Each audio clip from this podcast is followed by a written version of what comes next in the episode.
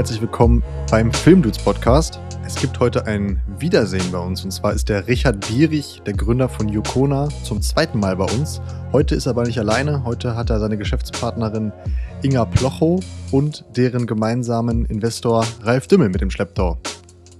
Ich habe so eine Situation mit Gründern bei Höhle Löwen in der Form auch noch nicht gehabt, dass wir eine, ein solches Desaster erleben. Aber das gibt es halt im Leben mal, dass äh, nicht alles rund läuft und hier ist halt äh, nicht nur alles nicht rund gelaufen, sondern fast alles schief gelaufen. Wie ihr hoffentlich schon wisst, geht es in dem Filmdudes Podcast, den Justus gemeinsam mit mir, Felix, wöchentlich herausbringt, um Filmmaking, Fotografie, digitales Marketing, aber damit verbunden auch immer mal wieder Gründertum. Und deswegen freue ich mich heute, diese besondere Folge ankündigen zu dürfen. Wir hatten die Chance, erst mit Ralf allein zu sprechen, ehe dann Inga und Richard mit dazugekommen sind. Wir haben die Zeit genutzt und den Ralf mal ein bisschen ausgefragt, wie er denn sozusagen zu dem geworden ist, der er heute ist. Die meisten kennen ihn wahrscheinlich von Die Hülle der Löwen, wo er jetzt sitzt und äh, Rekordinvestor ist. Er hat die meisten Deals bekommen und freut sich immer wie ein Schneekönig. Äh, ja, ich denke, ihr kennt es aus dem Fernsehen. Er erzählt uns dann aber auch ein bisschen was darüber, wie er zu dem Unternehmer ge äh, geworden ist, der er heute ist. Das ist eine ziemlich coole und spannende Geschichte. Ein bisschen vom Tellerwäscher zum Millionär. Anlass des Podcasts war aber eigentlich nicht das Kennenlernen von Ralf, sondern vielmehr die Geschichte von Yukona.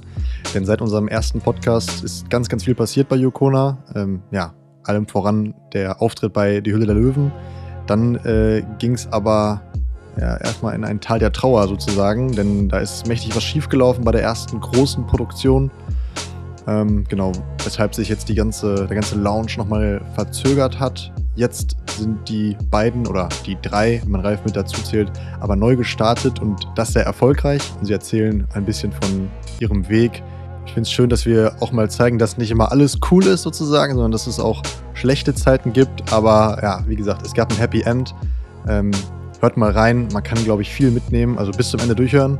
Diese Folge wird wieder unterstützt von Shure, unserem Technikpartner für den Crispy Podcast Sound und deswegen ja, bleibt mir jetzt nichts anderes übrig, als viel Spaß beim Hören zu wünschen. Ja, dann freuen wir uns, äh, dass wir den Ralf Dümmel bei uns begrüßen dürfen hier im Podcast. Hallo Ralf. Hallo Felix, hallo Justus. Sehr ich freue mich auch. Schön. Ja, sehr schön, dass du die Zeit hast. Ähm, Im Intro werden wir das dann ja schon gesagt haben. Wir holen ja gleich noch die beiden Gründer von Yokona dazu, Inga und Richard. Aber wir wollen jetzt die Zeit mit dir nutzen, dass wir noch ein bisschen was über deine Geschichte äh, und über deine Arbeit erfahren können. Wir haben da äh, uns ein paar Fragen überlegt. Wir haben uns aber wir haben bewusst jetzt nicht so tief gegraben, weil wir selber äh, keine Schaufel hatten. Werden wollen. Auch das nicht, genau. Ähm, aber deine, deine Kollegin sagte uns schon, ähm, dass es da einige interessante Geschichten gibt und äh, mal gucken, auf was wir da gleich äh, stoßen beim Graben. Wir lassen dich einfach mal erzählen. Äh, lass mich mal erzählen. okay, um, um, keine Zeit äh, zu verlieren, ähm, also ich glaube, vorstellen brauchst du dich eigentlich nicht mehr. Du bist mittlerweile durch deinen Auftritt im äh, TV, glaube ich, national sehr bekannt. Ähm, aber trotzdem ganz kurz, du bist primär erstmal Unternehmer und nationale Bekanntheit erreicht oder erlangt hast du würde ich jetzt mal behaupten, durch deine, ähm, dein Engagement bei Die Höhle der Löwen, wo du äh, immer fleißig ähm, ja, in junge Startups investierst oder dir das zumindest mal anhörst. Dazu kommen wir ja auch später noch. Aber wir würden erstmal wahnsinnig gerne ein bisschen was zu deiner Geschichte äh, erfahren. Wie bist du zu dem geworden, der du heute bist? Vielleicht ganz kurz ergänzend zu dem, was du sagst, ist genau richtig, dass ich, äh, mein, mein Leben ist eigentlich DS-Produkte und das ist äh, das Unternehmen, äh, wo ich seit 33 Jahren dabei bin. Und nebenbei habe ich einen 450-Euro-Job bei Vox, ähm, wo ich dann bei Höhle der Löwen sitze. Aber mein Hauptthema ist schon Höhle der Löwen, muss man ehrlich sagen. Ja, du armer Kerl. Ja, ne? ja. Das wollte ich doch nur noch mal unterstrichen haben. Ja, ja, sehr gut. Aber erzähl doch mal, also DS, du bist, du sagst ja schon, du bist seit 30 Jahren, über 30 Jahren dabei. Wie hat das angefangen und wie hat sich das bis heute entwickelt? Just, äh, Felix, du müsstest jetzt erstmal sagen, dass früher Kinderarbeit noch nicht verboten war und ich ja mit zwölf angefangen habe. Sonst kommt das ja nicht hin mit den über 30 Jahren. Aber nein, ich hätte, ich, hätte ich gesagt, aber ich habe natürlich zumindest mal dein, dein Alter gehört. Ah, das, deswegen, da musst du jetzt leider durch. Du könntest jetzt ja netter sein, eigentlich. Nein, also ich äh, habe mein Werdegang ist relativ einfach und, und kurz erzählt. Also ich bin äh, ganz normal zur Schule gegangen. Schule äh, rede ich gar nicht so gerne drüber, weil ich bin auch nicht gerne zur Schule gegangen. Insofern habe ich dann irgendwann mal den Hauptschulabschluss geschafft und äh, wollte aber immer mein Leben lang in einem Möbelhaus arbeiten. Das war so mein großes Ziel und äh, Ähm, ich muss ehrlich sagen, dass ich immer gedacht habe, mein Vater gehört das Möbelhaus, äh, äh, weil der ist immer so früh morgens zur Arbeit und kam abends so spät nach Hause und dann dachte ich immer, das gehört uns. Und irgendwann, als ich elf, zwölf war, kam das große Erwachen, dass uns das Möbelhaus gar nicht gehört. Trotzdem hat mein Vater von diesem Möbelhaus immer so geschwärmt, dass ich da unbedingt anfangen wollte. Und äh, mit kurz vor Ende meines Hauptschulabschlusses bin ich dann da selbst hin, habe nicht die Bewerbung dahin geschickt, sondern bin hingefahren, äh, wusste den Namen des Ansprechpartners und habe mich mit dem 35 Minuten unterhalten. War auch ein ganz, ganz tolles Gespräch und so hat er auch reagiert, dass er gesagt hat, Mensch, ganz tolles Gespräch und leider können wir sie nicht nehmen. Und dann habe ich gesagt, wieso nicht? Ich habe nur eine Bewerbung geschrieben und für mich bricht eine Welt zusammen, wenn ich hier nicht anfangen kann. Und dann hat er gesagt, wir nehmen leider keine Hauptschüler. Und dann äh, habe ich gesagt, äh, ich würde ihm Deal vorschlagen. Ich würde, obwohl ich nicht so viel Lust zur Schule habe, würde ich meinen Realschulabschluss nachmachen. Aber das würde ich nur für ihn machen und würde ich auch nur machen, wenn er mir die Zusage macht, dass er mich mit dem Realschulabschluss einstellt. Und dann hat er mich angeguckt und hat gesagt, mit 15 Jahren, 15,5 war ich da, so frech hätte er noch nie einen gesehen. Also den Deal macht er. Und dann bin ich zwei Jahre noch zur Handelsschule gegangen, habe meinen Realschulabschluss nachgemacht und ein halbes Jahr ähm, vor äh, Abschluss dann habe ich gedacht, hoffentlich hat er mich nicht vergessen und bin nochmal wieder hin, um mich in Erinnerung zu rufen mit meinem Halbjahreszeugnis. Das hat er sich dann angeguckt, hat mich dann ganz böse angeguckt und mich gefragt, ob das mein Ernst wäre. Und dann habe ich gesagt, wir haben abgemacht Realschulabschluss. Wir haben ja nie gesagt, ob gut oder schlecht. Jetzt reicht's aber. Und äh, na, und dann bin ich äh, beim in dem Möbelhaus angefangen und habe da eine sensationelle Lehre ähm, wo ich sage, das vermisse ich heute teilweise in Firmen, äh, äh, welche Art von Ausbildung ich das Glück hatte zu genießen damals, ähm, wo man wirklich ganz, ganz viel beigebracht gekriegt hat. Und, und äh, das hat mich auch geprägt. Und, und äh, dann merkt man auch, äh, ich sage ja immer, man sollte Dinge tun, die Spaß machen und wo man Lust zu hat und das hatte ich dann in, in der Phase der Ausbildung, weil ich äh, bin dann da angefangen in der Lehre und dann ging es relativ schnell los, dass wir auch Verkaufspsychologie-Schulungen haben. Jetzt war ich aber ein junger Mensch und habe gedacht, von wegen, ich kannte den Unterschied zwischen Psychologie und Psychiater noch nicht so wirklich. Hatte dann ganz kurzen Moment das Gefühl, ob ich da irgendwie jetzt auf die Couch muss und bei einer Sekte gelandet bin. Ähm, aber ähm, dann ging es los mit Verkaufspsychologie und bisschen so trickreich Glas halb voll, halb leer, positives Denken, was so viele und alle kennen. Aber dann ging es auch los von wegen, wenn du Cola und Wasser zu Hause hast und hast Gäste, frag nie, was sie trinken wollen. Sondern sag, möchtest du lieber eine Cola oder ein Wasser? Weil nur fünf Prozent sagen, schmeckt mir beides nicht, gib mir ein Bier oder ich will einen Kaffee.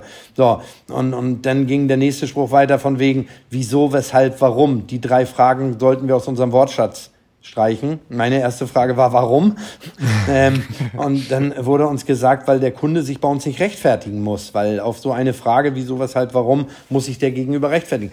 Und dann fand ich das auf einmal super spannend und habe gedacht, wow, das ist ja wirklich so äh, was, was, wo man auch fürs Leben was mitnehmen kann. Und äh, da muss ich ganz ehrlich sagen, habe ich eine ganz, ganz tolle Ausbildung genossen. Sag mal eben, was war das für eine Ausbildung? Ja, war das Einzelhandel? Oder? Ich habe Einzelhandelskaufmann gelernt. Ah, okay. Und trotz Hauptschule habe ich dann äh, die mit eins bestanden, die Ausbildung. So. So, jetzt wollen so. wir mal ein Ausrufezeichen setzen. Also mit eins bestanden. ja, sehr gut. Und wie, und wie kam es dann dazu, dass du äh, zur DS gekommen bist? Also danach dann noch da gearbeitet oder äh, wie Nee, ich hab, hatte ausgelernt. Ich hatte, ähm, obwohl ich sehr viel bei Möbelkraft gearbeitet habe, anders als Auszubildende, so von wegen, ich hatte, äh, war wirklich früh morgens da und abends der Letzte. Also wie mein Vater, wie von meinem Vater gelernt, habe ich sehr viele Stunden auch gearbeitet und äh, hatte trotzdem irgendwie es geschafft, eine Freundin zu kriegen. Und hatte eine Freundin und die hat bei jemandem Baby gesittet. Und äh, jetzt muss ich allen Hörern mal sagen, dass Felix so respektvoll genickt hat, eben als ich das ja, gesagt ja. habe mit der Freundin. Ja, vielleicht hast du noch ein paar Tipps, wie ich das auch, auch schaffen kann. So, und äh, dann habe ich, äh, die hat Baby gesittet bei jemandem und äh, dieser jemand ist einer der wichtigsten Menschen in meinem Leben geworden. Das war der Gründer äh, von DS-Produkte Dieter Schwarz. Und ich bin da halt als Ersatzbabysitter mit und ähm, habe dann äh, dadurch natürlich Dieter Schwarz kennengelernt und sehr viele Gespräche geführt. Und der hat immer gesagt von wegen, was machst du denn beruflich und so. Und ich habe immer von diesem Möbelhaus geschwärmt. Und äh, da war es dann so, so eine äh, Situation, dass äh, man hatte mich gefragt, ob ich äh, bereit wäre, und das würden nur ganz wenig ausgewählt werden, äh, den Schlüsseldienst zu übernehmen. Und dann habe ich gesagt, was das heißt. Ja, und dann äh, das Schlüsseldienst heißt, ich musste 357 Türen abschließen. Und äh, das haben die mir so erzählt von wegen, also die Wahrheit ist, sie haben Doofen gesucht, der abends abschließt. Äh, mir haben sie aber erzählt, dass äh, eigentlich nur ich dafür in Frage komme. Und äh, ich glaube, dass noch nie, in einem, nie im Leben einer mit so viel Stolz 357 Türen jeden Abend abgeschlossen hat. Äh, ich habe gedacht, die Firma gehört mir jetzt doch, äh, weil ich den Schlüssel hatte. Und äh, ähm, da haben wir halt, äh, das habe ich ihm alles so erzählt. Und ihn hat das halt begeistert, dass so ein junger Mensch für eine Firma so brennt und auch für andere Arbeiten, die vielleicht gar nicht für andere so interessant sich anhören, äh, das mit Begeisterung und Spaß gemacht hat. Und dann hat er mich irgendwann angesprochen. Ich habe gar nicht gemerkt, dass wir schon drei Monate im Bewerbungsgespräch sind. Ich habe immer nur geschwärmt von diesem Möbelhaus und äh, dann hat er mich irgendwann gefragt, ob ich nicht äh, für ihn arbeiten möchte. Und dann hast du auch einen Schlüsseldienst übernehmen dürfen, oder? Ich habe dann auch irgendwann einen Schlüssel gekriegt. Das war, jetzt sind wir im Jahr 88. Ich habe dann äh, bei DS-Produkte angefangen, habe relativ schnell äh, den Verkauf übernommen. Und dann ist das Unternehmen explodiert und ich habe, also explodiert positiv in Umsätzen. Ähm, ich habe dann äh, gedacht, weil ich so viel gearbeitet habe, dass es nur an mir gelegen hat, aber äh, habe auch gar nicht so richtig mitgekriegt, dass die Mauer gefallen ist. Und äh, dass das äh, natürlich zu Umsätzen, gerade so in Kleinpreisartikeln und so, haben wir den Umsatz im ersten Jahr verdoppelt. Und ich habe gedacht, seit ich Verkaufsleiter bin, läuft's hier. Ähm, das lag aber, in, am Ende habe ich dann auch eingesehen, dass es nicht nur an mir lag. Ähm, aber so haben wir gemeinsam, ich bin hier angefangen bei DS Produkte, da war, ich war der elfte Mitarbeiter, wir haben drei Millionen D-Mark Umsatz gemacht und ähm, wir waren einfach unabhängig von vielen tollen Mitarbeitern noch, äh, waren Dieter Schwarz und ich ein Mega-Team, weil er war so der Stratege, der da vorausschauend war und ich habe so Lampenmann, Halleluja und auf dem Tisch tanzend. Und diese Ergänzung, diese Gegenparts, das hat sich super, super ergänzt. Und Dieter Schwarz hat dann gesagt, komm Ralf, wir müssen jetzt mal einen Dreijahresplan und einen Fünfjahresplan machen, wo ich gesagt habe, ich weiß noch nicht mal, was morgen ist. Ähm, und äh, dadurch lernst du natürlich extrem viel und das hat sich toll ergänzt. Sehr gut. Aber ich habe eben kurz mal äh, ein, zwei Mal oder ein, zwei Minuten recherchiert. Da habe ich gesehen, dass du, bevor du Geschäftsführer geworden bist, schon ähm, auch Gesellschafter gewesen bist. Also du hat der Dieter dir dann sozusagen ähm, eine Beteiligung geschenkt oder wie kann ich mir das vorstellen? Oder ist part of the deal von vornherein? Nein, das war part of the deal von vornherein. Ähm, und äh, jetzt könnte man sagen, hat er dir das geschenkt oder hat sich Ralf das erarbeitet? Wir haben dann äh, gesagt, von wegen, da er damals alleiniger Geschäftsführer war, wir ganz klein waren, haben wir dann, habe ich dann Anteile von dem Unternehmen bekommen. Ähm, und dann in der Entwicklungszeit haben wir dann, bin ich dann später Geschäftsführer geworden, was in der Größenordnung, wie wir waren, nicht so entscheidend war, weil ich habe den Einkauf gemacht, ich habe den Verkauf gemacht, äh, das Thema Marketing und so. Und äh, insofern äh, haben wir das Geschäft zusammengeführt, aber offiziell war er der Geschäftsführer. Mhm. Spannend. Und dann kam so viel bei rum, dass, dass du irgendwann äh, so viel Kohle hattest, dass du sagen konntest, ich investiere jetzt auch noch in andere Unternehmen. Oder ja, jetzt machst du natürlich also, so, jetzt machst du natürlich so 30 Sprung. Jahre Sprung oder, ja. oder, oder 26. Äh, ja, das muss man sagen, dass, dass äh, ähm, wir dann irgendwann natürlich das Unternehmen gewachsen ist. Äh, wir bewegen uns heute im Bereich äh, um die 300 Millionen Umsatz ähm, und äh, haben weit, weit über 400 Mitarbeiter. Und äh, dann entwickelt sich so ein Unternehmen und so ein Unternehmen wächst. Und dann gab es auch außerhalb von Höhle der Löwen nicht viele, aber auch schon mal die eine oder andere Beteiligung.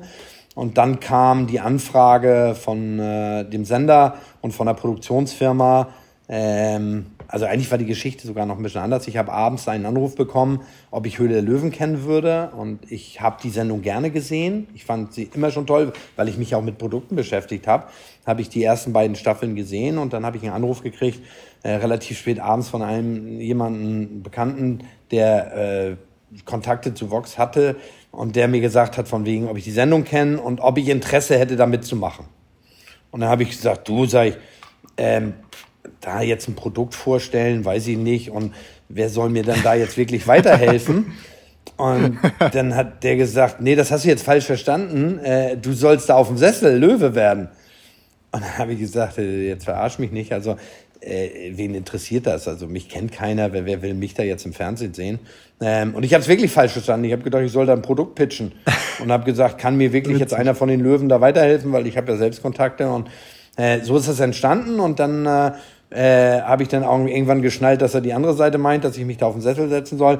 Dann habe ich lange überlegt, weil ich das Format gut finde und es wirklich äh, so ein Lerneffekt. Ich sage immer, Lernen ist ja keine Einbahnstraße. Du lernst tolle Gründer und Gründerinnen, zwei kommen ja nachher noch, äh, äh, kennen und diese Unterschiedlichkeit und, und die denken, man denkt immer, oh, die lernen viel von einem Löwen und das ist, kann auch Mentor sein und das ist sicherlich auch in Fällen so, aber äh, was man nie vergessen darf, äh, Lernen ist keine Einbahnstraße und man lernt auch von den Gründern äh, sehr, sehr viel. Insofern äh, ist es auch was, was Spaß macht. Und mein Leben besteht seit wirklich drei Jahrzehnten daraus, um die Welt zu reisen und gute Produkte zu äh, finden. Und jetzt musst du dir vorstellen, jetzt kannst du nach Köln fahren, kriegst einen Sitzplatz angeboten, Glas Wasser hingestellt und lehnst dich gemütlich zurück und guckst mal, was passiert. Also das ist ja mein Leben eigentlich. Ja, kommen wir gleich noch zu, ob das wirklich so gemütlich alles ist. Dann reden wir mal, wie das, wie das, wie das alles so abläuft. Da sind wir selber auch sehr gespannt. Ähm, aber noch mal einmal ähm, vorweg, wann, oder wann war dein erster Auftritt bei Die Höhle der Löwen? Ähm, ich hab, äh, bin jetzt seit 2016 dabei. Ähm, das heißt, äh, es gab ja vorher von mir auch kein Foto bei Google oder sonst irgendwas. Also mh, hm, ich konnte wirklich ganz ruhig über die Straße gehen und keiner wusste, wer ich bin. Ähm, und hab äh, dann im Herbst war die erste Ausstrahlung, Herbst 2016 war meine erste Staffel. Die dritte Staffel, jetzt äh, endet gerade die neunte. Ja, krass. Mhm. Du hast gerade schon angesprochen, äh, da konnte ich noch ähm, unentdeckt über die Straße gehen. Hat sich äh, das sehr geändert bei dir jetzt? Also, was hat sich privat bei dir geändert, seitdem du so präsent im Fernsehen bist? Also, ist es, dass man neu erkannt wird oder was, was gehört dazu?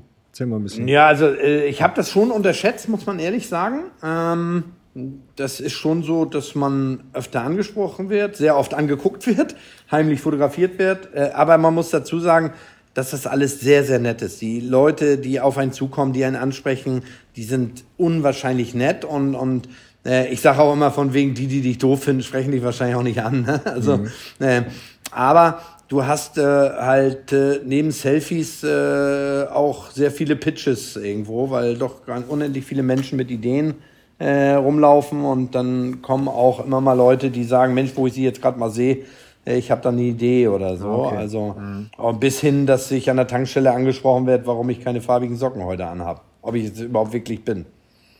Kam da schon mal was bei rum? Also ich stelle mir das gerade so vor, weiß nicht, Ralf Dümmel geht mal kurz äh, am Jungfernstieg irgendwie eine Runde joggen und dann äh, ist da ein findiger Gründer und äh, sagt mal, läuft mal kurz, äh, nimmt Tempo auf, läuft mal kurz nebenher und pitcht mal kurz seine Idee. Kam da schon mal was bei rum? Also hat sich da schon mal wirklich eine ähm, hat sich da schon mal wirklich ein Investment bei, so einer, bei sowas ergeben oder eher nicht? Also erstmal Felix, vielen Dank, dass du meine Figur so einschätzt, dass ich joggen gehen würde. Also dafür erstmal vielen Dank. Ja, ich dachte, du bist vielleicht Triathlet. Äh, ja. Können wir aber auch her. Nee, ich sollte Triathlet werden, ja. Dann würde sich mein, mein Schneider freuen, weil dann kann er neue Anzüge machen, die kleiner sind. Nein. Äh, also es ist so, dass wir natürlich schon immer dann, ich jetzt nicht der ganze Pitch ist und überall eine Stunde, weil du wirst auch sehr oft natürlich, wenn du im Restaurant bist, auf sowas angesprochen oder sowas. Äh, ich höre mir das kurz an und dann geht es meistens äh, dann über unsere Investmentabteilung, weil da muss man ehrlich sagen, das, das kannst du gar nicht alleine alles handeln. Also mhm. da habe ich ein ganz tolles Team, die sich dieser Sachen annehmen. Ja, das leitet eigentlich direkt in die nächste Frage über. Das, das äh, habe ich mich äh, am meisten eigentlich gefragt, wie man das alles unter einen Hut bekommt. Ne? Also, ich weiß nicht, weißt du, wie viele Investments du gerade äh, am Laufen hast? Wie viele Unternehmen? Also ich habe bei Höhle der Löwen weit über 100 äh, Investments gemacht äh, bis jetzt. Ich muss immer, äh, also nicht so, dass ich die Zahl nicht wüsste, aber ich muss dann immer gucken, welche Staffel es jetzt gerade läuft. Und wir haben ja, ja dann äh, vielleicht mhm. schon Aufzeichnungen dazwischen gehabt. Deswegen bin ich immer vorsichtig mit einer genauen Stückzahl, die ich natürlich weiß. Mhm. Ähm, ja, das ist äh, viel Arbeit und aber man muss immer äh, ehrlich sagen, ich sage immer, dass das größte Kapital, was du als Unternehmer hast, äh, ob du klein bist oder groß bist, äh, sind motivierte, tolle Mitarbeiter. Und, und äh, ich werde nie müde zu sagen, dass ich so stolz auf mein Team bin. Und, und äh, ich äh, sitze im Fernsehen und halte mein Gesicht dahin und und äh, ohne mein Team würde das alles nie umzusetzen sein. Aber äh, was auch der Fall ist, ich sitze nicht nur im Fernsehen, sondern ich bin schon täglich im Geschäft und mhm. arbeite auch sehr, sehr viele Stunden am Tag. Und, aber das ist für mich gar nicht schlimm, weil ich äh, arbeite wirklich gerne. Und ich sage auch immer, ich fahre seit weit über 30 Jahren wirklich jeden Tag gerne ins Büro ähm, und freue mich auf meine Arbeit und mir macht der Job einfach Spaß. Also. Mhm. Ich habe halt die Erfüllung gefunden, in dem äh, ich kann nicht viel und das, was ich mache, kann ich einigermaßen und das mache ich so gerne und das macht Spaß. Ja, hat geklappt. Wie viele Stunden arbeitest du am Tag? Ja, ich würde schon so sagen, so zwischen 14 und 16. Okay, hardcore. Ja, verrückt. Hast du da irgendeine Strategie? Du bist halt auch, wenn du ein Unternehmen führst in der Größenordnung und äh, später können Inga und Richard das bestätigen, ähm, auch wenn ein Löwe mal im Fernsehen was anderes gesagt hat, alle meine Löwen, äh, alle meine Löwen, die auch, alle meine Gründer haben meine Handynummer und äh, du machst halt auch viele Telefonate, die du im Tagesgeschäft nicht führen kannst, abends oder auch mal am Wochenende. Insofern ähm, ist das schon. Aber wie gesagt, es macht riesen Spaß, sonst würde ich das auch so in der Form nicht machen und auch nicht leisten können. Ja, sehr gut. Sehr interessant. Ähm, genau, die Frage, wie du zum TV gekommen bist, hat sich schon geklärt, aber wir wollen ähm, wir wollen ja jetzt auch noch einen kleinen äh, Mehrwert sozusagen äh, auch geben. Also wir geben die ganze Zeit einen Mehrwert, das, das mal vorweg, aber vielleicht ganz griffig. Was würdest du denn jetzt sagen, wenn jetzt vielleicht junge Gründer oder Leute, die Bock haben zu gründen, zuhören? Was, was sind denn Trends, auf die du setzt oder wo du sagst, da würde ich mal, wenn ich jetzt noch mal Anfang 20 wäre, noch mal darauf setzen oder so? Also ne, ich bin ja nun dafür bekannt und ich liebe ja nicht nur das Multichannel, dass man Produkte nicht nur online, nicht nur im Teleshopping, nicht nur im Handel verkauft, sondern möglichst sich breit aufstellt, weil es auch eine Art von Sicherheit gibt. Man sieht das jetzt aktuell durch das Desaster, was Corona uns allen gebracht hat, dass auf einmal Handel geschlossen ist. Wenn du dich nur auf Handel spezialisiert hast, hast du dann ein Problem. Deswegen finde ich den Multi-Channel-Gedanken so gut. Was Produkte angeht, äh, äh, ich habe es mal so beschrieben damals, ich bin eher ja auf der Suche, ähm, das beste Produkt, was es so gibt, was mir so einfällt, ist Toilettenpapier, weil es wird von drei Jahren an bis zum Ende benutzt äh, und es verbraucht sich. So, das zu erfinden ist zu spät. Da waren schon ein paar andere vor einem und da gibt es auch einen riesen Wettbewerb. Äh, im Vergleich dazu ein Artikel für Linkshänder, da kann man sagen, da hast du ungefähr sieben Prozent des Markts. Deswegen habe ich nichts gegen Produkte, die eine Nische bedienen oder einen kleineren Markt bedienen, aber ich bin halt anders aufgestellt. Und äh, was ein Thema natürlich ist, was alle Menschen im Moment umtreibt, ist das Thema, äh, was bei Foodartikeln gesunde Ernährung ist ist halt bei Hardgoods auch das Thema äh, Nachhaltigkeit, was ein ganz, ganz mhm. wichtiges Thema ist. Und äh, das sind Dinge, wo ich, wenn ich heute was entwickeln würde oder ein Unternehmen gründen würde, würde ich sagen, das äh, wird auch uns in Zukunft sehr stark begleiten, dass wir auf das Thema Nachhaltigkeit nicht nur setzen, sondern auch darauf achten und nicht nur mal ein Produkt machen, sondern auch das Unternehmen und alles ein bisschen darauf ausrichten, weil so platt wie der Spruch ist, äh, es gibt nur eine Welt und äh, da haben wir alle ein bisschen drauf aufzupassen. Also es ist keine Nische mehr, sondern das ist wirklich etwas, was die breite Masse bewegt oder be noch mehr bewegen wird in Zukunft. Äh, bin ich von überzeugt mit dem einzigen Punkt, dass äh, man schon äh, Erkenntnisse im Moment hat, dass alle was für die Umwelt tun will. Es geht, wird ja keiner sagen, von wegen interessiert mich nicht, ähm, die Bereitschaft, äh, welchen höheren Preis du zahlst, da äh, scheiden sich die Geister im Moment noch ein bisschen. Ähm, also kleine Mehrkosten ist für was umweltfreundliches sehr positiv. Äh, äh, Wenn es viel mehr Geld kostet, dann hört es irgendwann auf, äh, die Liebe zur Umwelt anscheinend. Also da wird es dann etwas schwieriger. Insofern muss man einen gesunden Mittelweg finden. Genau, Thema Nachhaltigkeit. Ähm, ein, ein Gründer, ein Gründerduo, in das du auch investiert hast, ist ja die Firma Yukona. Ähm, mittlerweile jetzt verbessert mich, äh, wenn ich falsch liege, ein Jahr her das Investment oder? Ja, ein Dreivierteljahr. 19. Oktober war die Ausstrahlung der Herbststaffel. Inga weiß das auf den Tag genau. Auch, auch erstmal von meiner Seite nochmal auch Hallo, ne? ja. ja. genau, erstmal. Hallo, ihr beiden, genau. Hallo Inga, Hi, hallo Richard. Man muss ja dazu sagen, ihr habt gerade noch mal, ihr habt schon zugehört ähm, und habt euch jetzt gerade noch dazu geschaltet. Genau, genau. Deswegen, um genau. einmal die Leute abzuholen. Genau. Ähm, genau, ihr hattet ja jetzt quasi gerade euren großen Tag. Ähm, wir können jetzt gleich mal über die ja, Tal- und Bergpfad, sage ich mal, sprechen. Das war ja ein Wechselbad der Gefühle, was jetzt passiert ist. Man hat am, Mo oh, ja. man hat am Montag jetzt im TV gesehen, was alles passiert ist so ähm, seit dem Investment. Ähm, ja, vielleicht erzählt ihr es noch mal einmal ähm, für die Zuhörer. Ja, ähm, ich kann ja einfach erstmal ganz anfangen, an der Geschichte anfangen, äh, als wir beim, ich sag jetzt mal, beim Dreh waren und äh, ja, im Prinzip bei Hülle der Löwen auftreten durften und vor den Löwen zu pitchen. Ähm, das war nämlich deutlich früher, weil man sieht ja in der Regel immer nur die Ausstrahlung. Die Aufzeichnungen waren bereits letztes Jahr im Frühjahr. Das war so um die März, April herum. Und ähm, da muss ich sagen, das war, glaube ich, vom Adrenalin und alles, vom Auftritt, etwas, was ich so im, noch in meinem Leben noch nie erlebt hatte. Also man hat zwar auch irgendwie Masterstudiengänge gemacht und irgendwo Präsentationen gehalten und, und vielleicht in der Klasse, vor der Klasse 30, vor 30 Mann, aber das war überhaupt nicht vergleichbar, weil man war so unglaublich auf sämtlichen Hormonen, die der Körper aus, ausstößt, dass man selbst danach, nachdem alles gelaufen ist, glaube ich, noch zwei Tage da, davon irgendwie ein bisschen high war von dem ganzen Stoff, was der Körper ausgeschüttet hat. Und ähm, das war, ein, also muss ich sagen, einfach ein unglaubliches Gefühl, da zu sein. Man muss kurz sagen, ähm, du warst schon einmal in unserem Podcast zu Gast ähm, und äh, wusstest da ja auch schon, was passieren wird. Durftest aber noch nicht sagen, ne? Also ja, die Aufnahme genau. war schon. Ja, genau, genau. Also ich wusste das im Prinzip schon, durfte es natürlich nicht äh, verraten, weil das alles natürlich vertraglich geregelt ist. Ähm, und dementsprechend äh, habe ich mich da auch zurückgehalten. Ähm, Naja, also es erklärt zumindest, warum du so unglaublich selbstbewusst warst. ja, das äh, hat definitiv auch damit zusammengehangen. Also das will ich gar nicht ausschließen, weil es gibt natürlich einem den ganzen Schub. Äh, wir haben ja mit Inga sehr lange an dem Produkt zusammengearbeitet, die Marke entwickelt. Und als wir dann ähm, die Chance hatten, da von den Löwen zu pitchen, ähm, viel, viele haben es ja im Fernsehen gesehen, das war ja unglaublich eng und ein echt Auf und Ab, auch mitten des Pitches. Es sind ja einige Löwen abgesprungen und Inga und ich wollten eigentlich, äh, das war, Lö Ralf war auch unser Wunschlöwe, das war von Anfang an für uns klar, weil wir wussten, dass wir mit dem Produkt nur wirklich was erreichen können, wenn jeder Haushalt oder jede, jeder, der zu Hause, sag ich mal, so einen Wasserfilterkanne verwendet, auch die Möglichkeit hat, auf dieses Produkt zurückzugreifen. Und es gibt ja auch viele Haushalte, die jetzt nicht so im Online-Shopping unterwegs sind und die gehen eher im Handel einkaufen. Dann wussten wir, da brauchen wir Ralf einfach, um die Breite zu erreichen.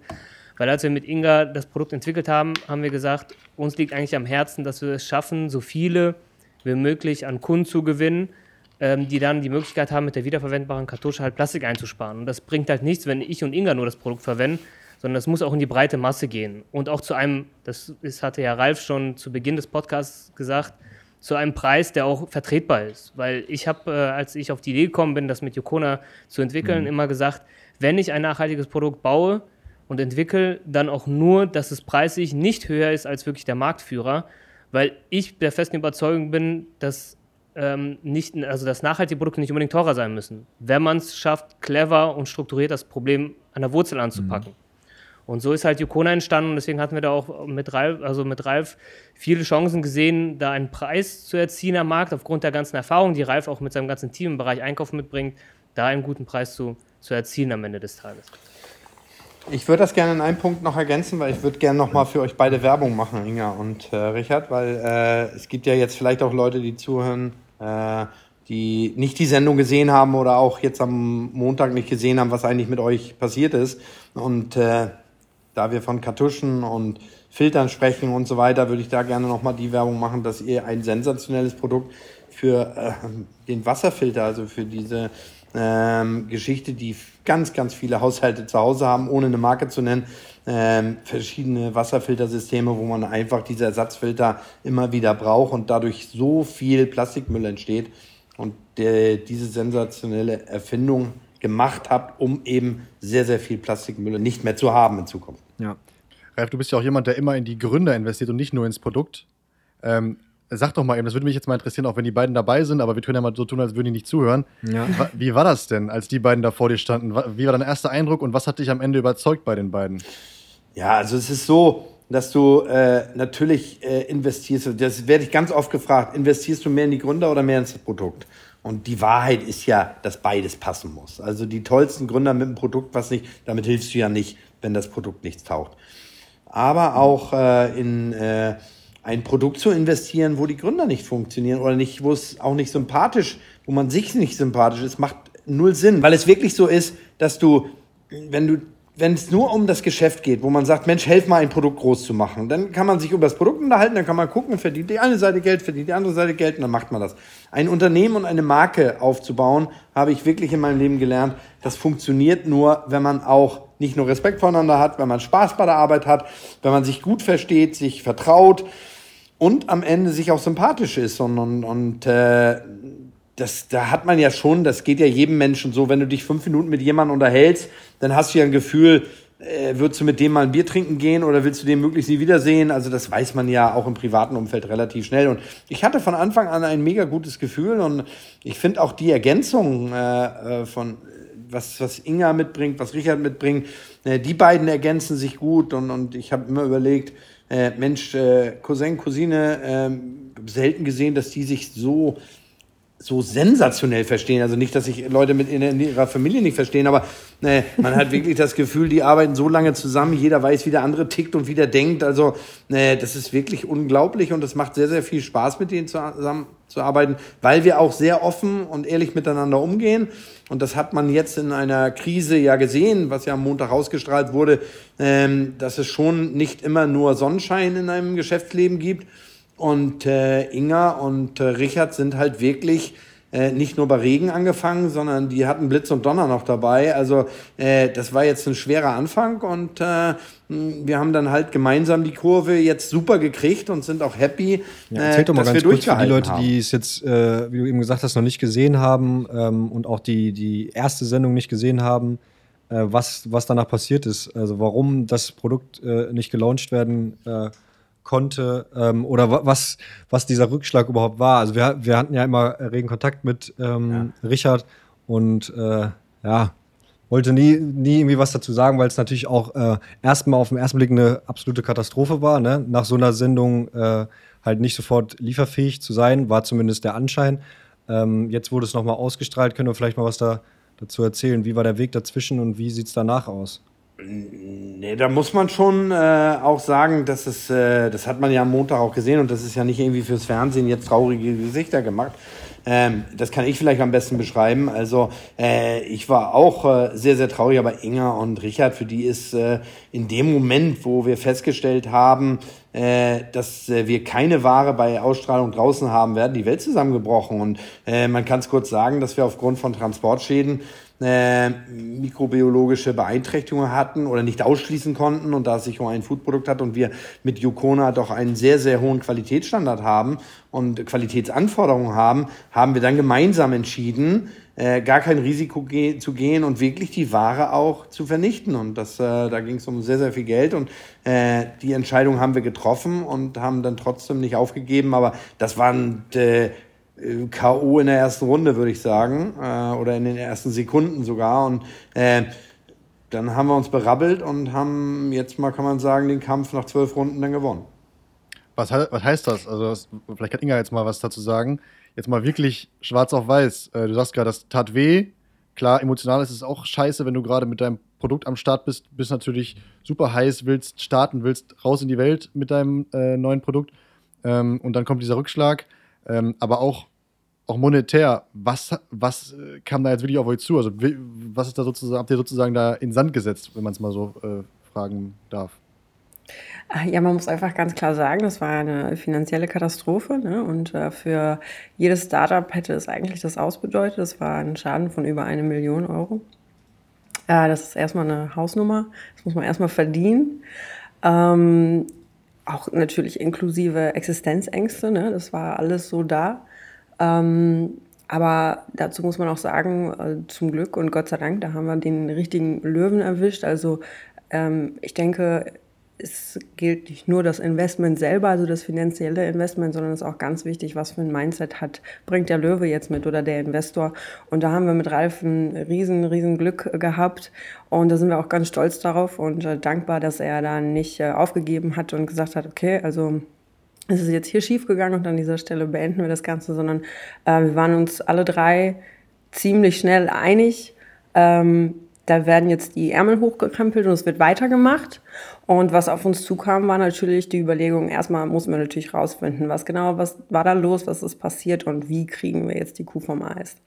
Und ähm, ja, Ralf, wir und das ganze DS-Team haben dann losgelegt, haben dann an dem Produkt weitergearbeitet, haben dann ähm, überlegt, okay, vielleicht können wir das Thema Logistik nochmal angehen, Produktionsstätte, ne? Und ähm, wie das so ist, äh, im Großen und Ganzen, es war zwar ein großes Malheur, sagen wir das mal so ganz vorsichtig. Aber ähm, wir sind da gemeinsam rausgewachsen und auch daran gewachsen. Und vor allem unser Produkt, äh, würde ich jetzt mal sagen, ist einfach nochmal 200 Prozent besser. Und äh, wir können ganz stolz sagen, dass wir in unserem Nachhaltigkeitskonzept und auch in der Vision, die wir haben, nochmal enorm äh, dadurch gewachsen sind, weil wir jetzt mhm. in Deutschland produzieren also äh, ich glaube, man sagt nicht umsonst, was einen nicht umbringt, macht ja. einen noch stärker. Und ähm, auch die persönliche Erfahrung, ne? also der Erfahrungsschatz ist enorm. Also wenn ich das jetzt so betrachte, das erste Mal, als wir da waren bei Die Hülle der Löwen und gepitcht haben, wir waren super aufgeregt und ich glaube, wir beide haben auch schon irgendwo was mitgebracht, aber ähm, jetzt so ein Dreivierteljahr später oder auch ein Jahr später, vielleicht kann Ralf das bestätigen, also sehe ich an Richard äh, und ähm, dass wir, ich glaube, wenn wir jetzt noch mal pitchen würden, dann hätten alle Löwen zugeschlagen. Zum Glück pitcht ihr jetzt nicht normal, äh, aber nicht nur Richard. Aber wir hätten uns immer, immer wieder für dich Inga, entschieden. äh, äh, die, man merkt schon so eine Entwicklung, weil man, da ist, passt der Spruch, man wächst mit seinen Aufgaben und ähm, dieser Zusammenhalt und man muss auch echt sagen, also äh, ich habe so eine Situation mit Gründern bei Höhle Löwen in der Form auch noch nicht gehabt, dass wir eine, ein solches Desaster erleben. Aber das gibt's halt im Leben mal, dass äh, nicht alles rund läuft und hier ist halt äh, nicht nur alles nicht rund gelaufen, sondern fast alles schief gelaufen. Oder zumindest das Ergebnis war so nachher. Und äh, äh, nach dem Schock muss man auch echt den beiden ein riesen Kompliment machen. Äh, mit welchem, also wie klar das nachher relativ schnell vom Kopf her wieder war und dieser Kampfgeist entwickelt wurde und äh, dieses Aufgeben ist keine Option und jetzt Ärmel hochkrempeln und jetzt äh, meistern wir es zusammen und äh, das hat uns auch wirklich äh, auch wirklich zusammengeschweißt nochmal. Also sowas hast du ja auch nicht alle Tage, dass du sagst, ein Riesendesaster, viel Geld äh, wurde in den Sand gesetzt und ähm, jetzt sind wir froh da, wo wir heute stehen und, und im Gegenteil, jetzt feiern wir unabhängig dafür, dass wir jetzt erstmal ein bisschen was aufzuholen haben und ja wirklich alle drei so wahnsinnig hoffen, dass ganz Deutschland, äh, 81 Millionen Menschen und das Produkt Yukona so toll finden, wie wir drei das finden. Weil wir entscheiden ja leider zu dritt nicht, ob das erfolgreich wird oder nicht. Das entscheiden die Menschen draußen, ähm, indem sie das mit einem Kauf bestätigen. Aber äh, wir sehen natürlich auch die positiven Dinge und dass wir heute Made in Germany sagen können bei Yukona, äh, das wäre am Anfang nicht so gewesen ja. und da sind wir richtig stolz drauf. Und da möchte ich vielleicht an der Stelle noch eine Sache äh, auch bestätigen, was Ralf gerade angesprochen hatte, dass man eigentlich in, nicht in den Situationen, wo alles gut läuft, sieht, ob man ein Team ist, sondern gerade in der Phase, wo etwas dann nicht passt. Und ähm, das war für mich eigentlich letztendlich der Liebesbeweis, muss ich jetzt einfach sagen, äh, dass Ralf uns da entgegengebracht hatte, weil ich erinnere mich noch ganz genau an den Tag, als wir dann zusammengesessen haben und die Info halt hatten, dass wir nicht lieferfähig sind und alles. Und meine größte Befürchtung war an der Stelle, ähm, dass äh, halt Ralf oder ne, man, wir kannten uns zwar schon, ne, aber äh, nur in guten Zeiten. So, und ähm, ich habe jetzt und Inga auch nicht so viel Erfahrung, dass wir wissen, wie Investoren so sich verhalten, aber man kennt immer die schlechten Geschichten und dann gucken die Investoren nur aufs Geld. Und dann haben wir da gesessen und uns in die Augen geschaut und ich habe in Ralf diese Energie gesehen, diese Siegermentalität zu sagen, nee, jetzt erst recht. Und das war für mich unglaublich, unglaublich beruhigend und äh, als wir und auch inspirierend. Und ähm, also das war wirklich was ganz, ganz Besonderes. Und äh, das hat mich persönlich, und ich habe es auch in Inga gemerkt, nochmal sehr, sehr viel Kraft gegeben, da so eine starke Rückendeckung einfach zu erfahren. Ähm, weil dann hat man sich so ein bisschen wieder unbesiegbar gefühlt und mhm. gesagt, nee, wenn Ralf da auch mit dabei ist und äh, da auch richtig Bock drauf hat, jetzt das, das auch zu gewinnen, wir lassen uns jetzt hier nicht niederringen im Ring, ähm, dann können wir mit geballter Power nochmal richtig Gas geben. Und das hat sich jetzt am Ende des Tages tatsächlich so bestätigt. Und das war einfach unglaublich. Ja. Wie sind denn die Ergebnisse? Kann man das schon sagen? So nach der äh, Ausstrahlung jetzt, war ja am Montag. Ja, wir sind erst seit ein paar Tagen am Markt, muss man sagen. Äh, die ersten Zahlen äh, scheinen gigantisch gut zu sein. Wir werden so in Richtung 2 Millionen Handelsumsatz in der ersten Woche wahrscheinlich kommen. Aber ähm, ich warne auch immer davor, bei dem allen, was wir erlebt haben, zu früh zu feiern. wir freuen uns, dass die allerersten Tendenzen extrem positiv mhm. sind, aber es gilt äh, trotzdem jetzt erstmal zu beweisen. Ähm, und das ist ja nicht der Erstkauf. Also der Kunde kauft ja bei Yukona ein Starter-Set mit einer Klassikertusche und drei Ersatzfiltern. Aber erst wenn die Ersatzfilter nochmal, nochmal, nochmal gekauft werden, dann haben wir das erreicht, was wir wollen, dass dieser Nachhaltigkeitsgedanken getragen wird und dass der Kunde Yukona akzeptiert und Yukona als seine Nummer eins sieht.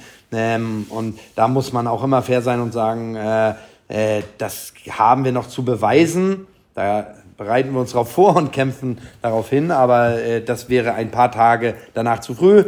Ähm, aber äh, wir sind erstmal überrascht von den allerersten Ergebnissen. Ja, cool. Positiv überrascht. Sehr gut.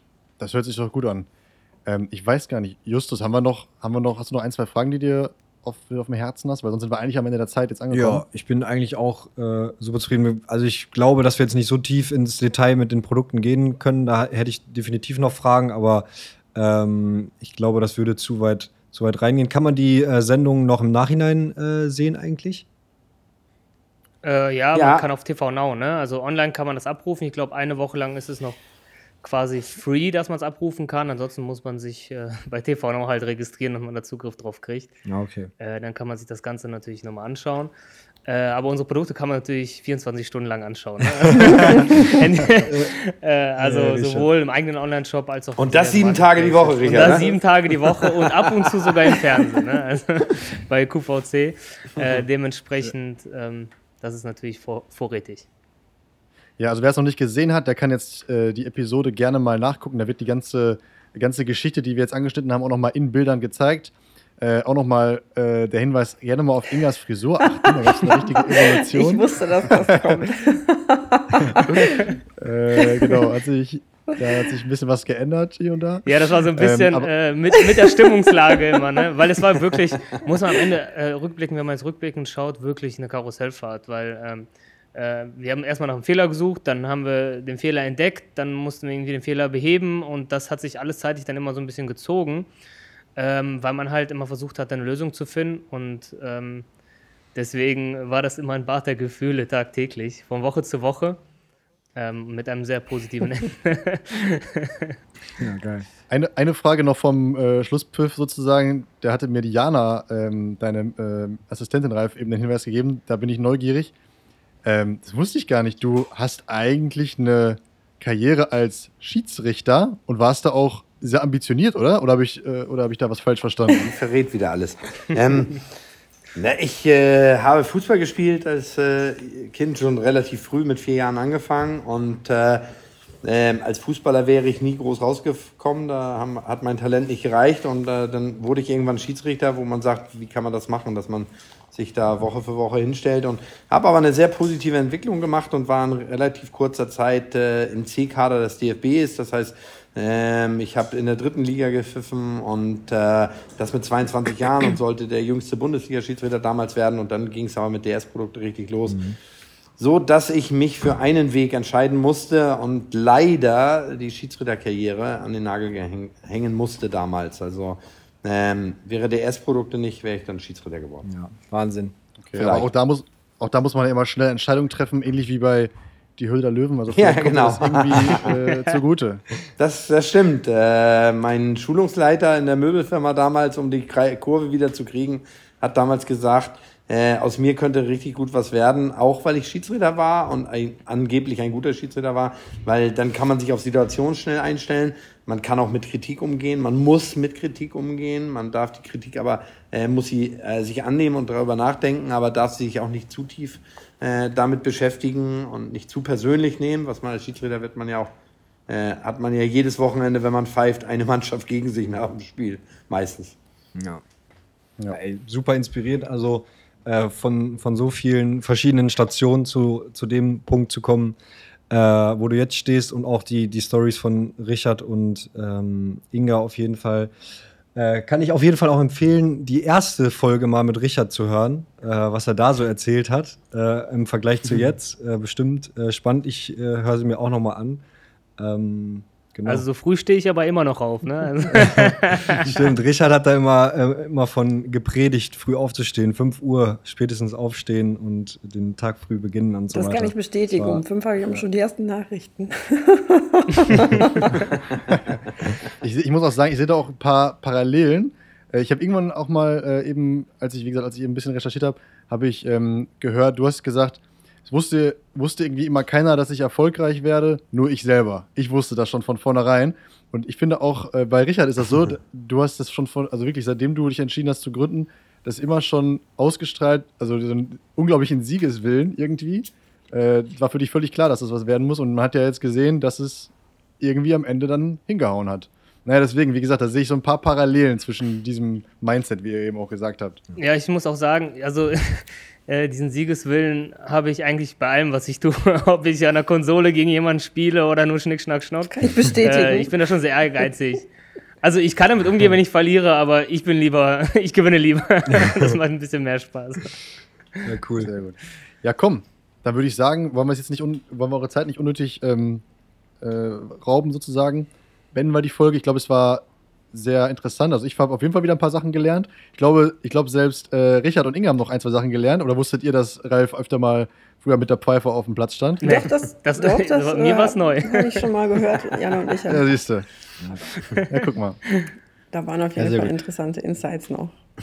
Absolut. Ja, also Okay. dann von- Justus, glaube ich, kann unser beiden äh, Namen sprechen. Also weiterhin viel Erfolg. Wir sind ja mal gespannt, wie dann jetzt wirklich, wenn man, wenn man ein paar Tage, ein paar Wochen Abstand hat, wie jetzt alles sich abverkauft hat. Ähm, und ja, hoffentlich sehen wir bald in jedem Haushalt ähm, einen, einen Wasserfilter von Yokona. Wir werden es wir werden's berichten, ne? Ja, auf jeden Fall. Ja, Unbedingt, unbedingt. Vielen Dann sage ich auch vielen Dank an alle und äh, bis demnächst. Äh, Inga und Richard, wir werden ja in Kürze äh, sprechen. Ja. Und äh, euch beiden, Justus und Felix, auch alles Gute. Super, vielen Dank. Alles Liebe, Ralf, vielen Dank für deine Zeit. Viel Spaß Und allen. Hörern auch alles Gute. ne? Von uns Bis auch dann. alles Liebe. Danke Ciao. fürs Zuhören. Vielen Danke Dank. für die Einladung. 下午好，侄。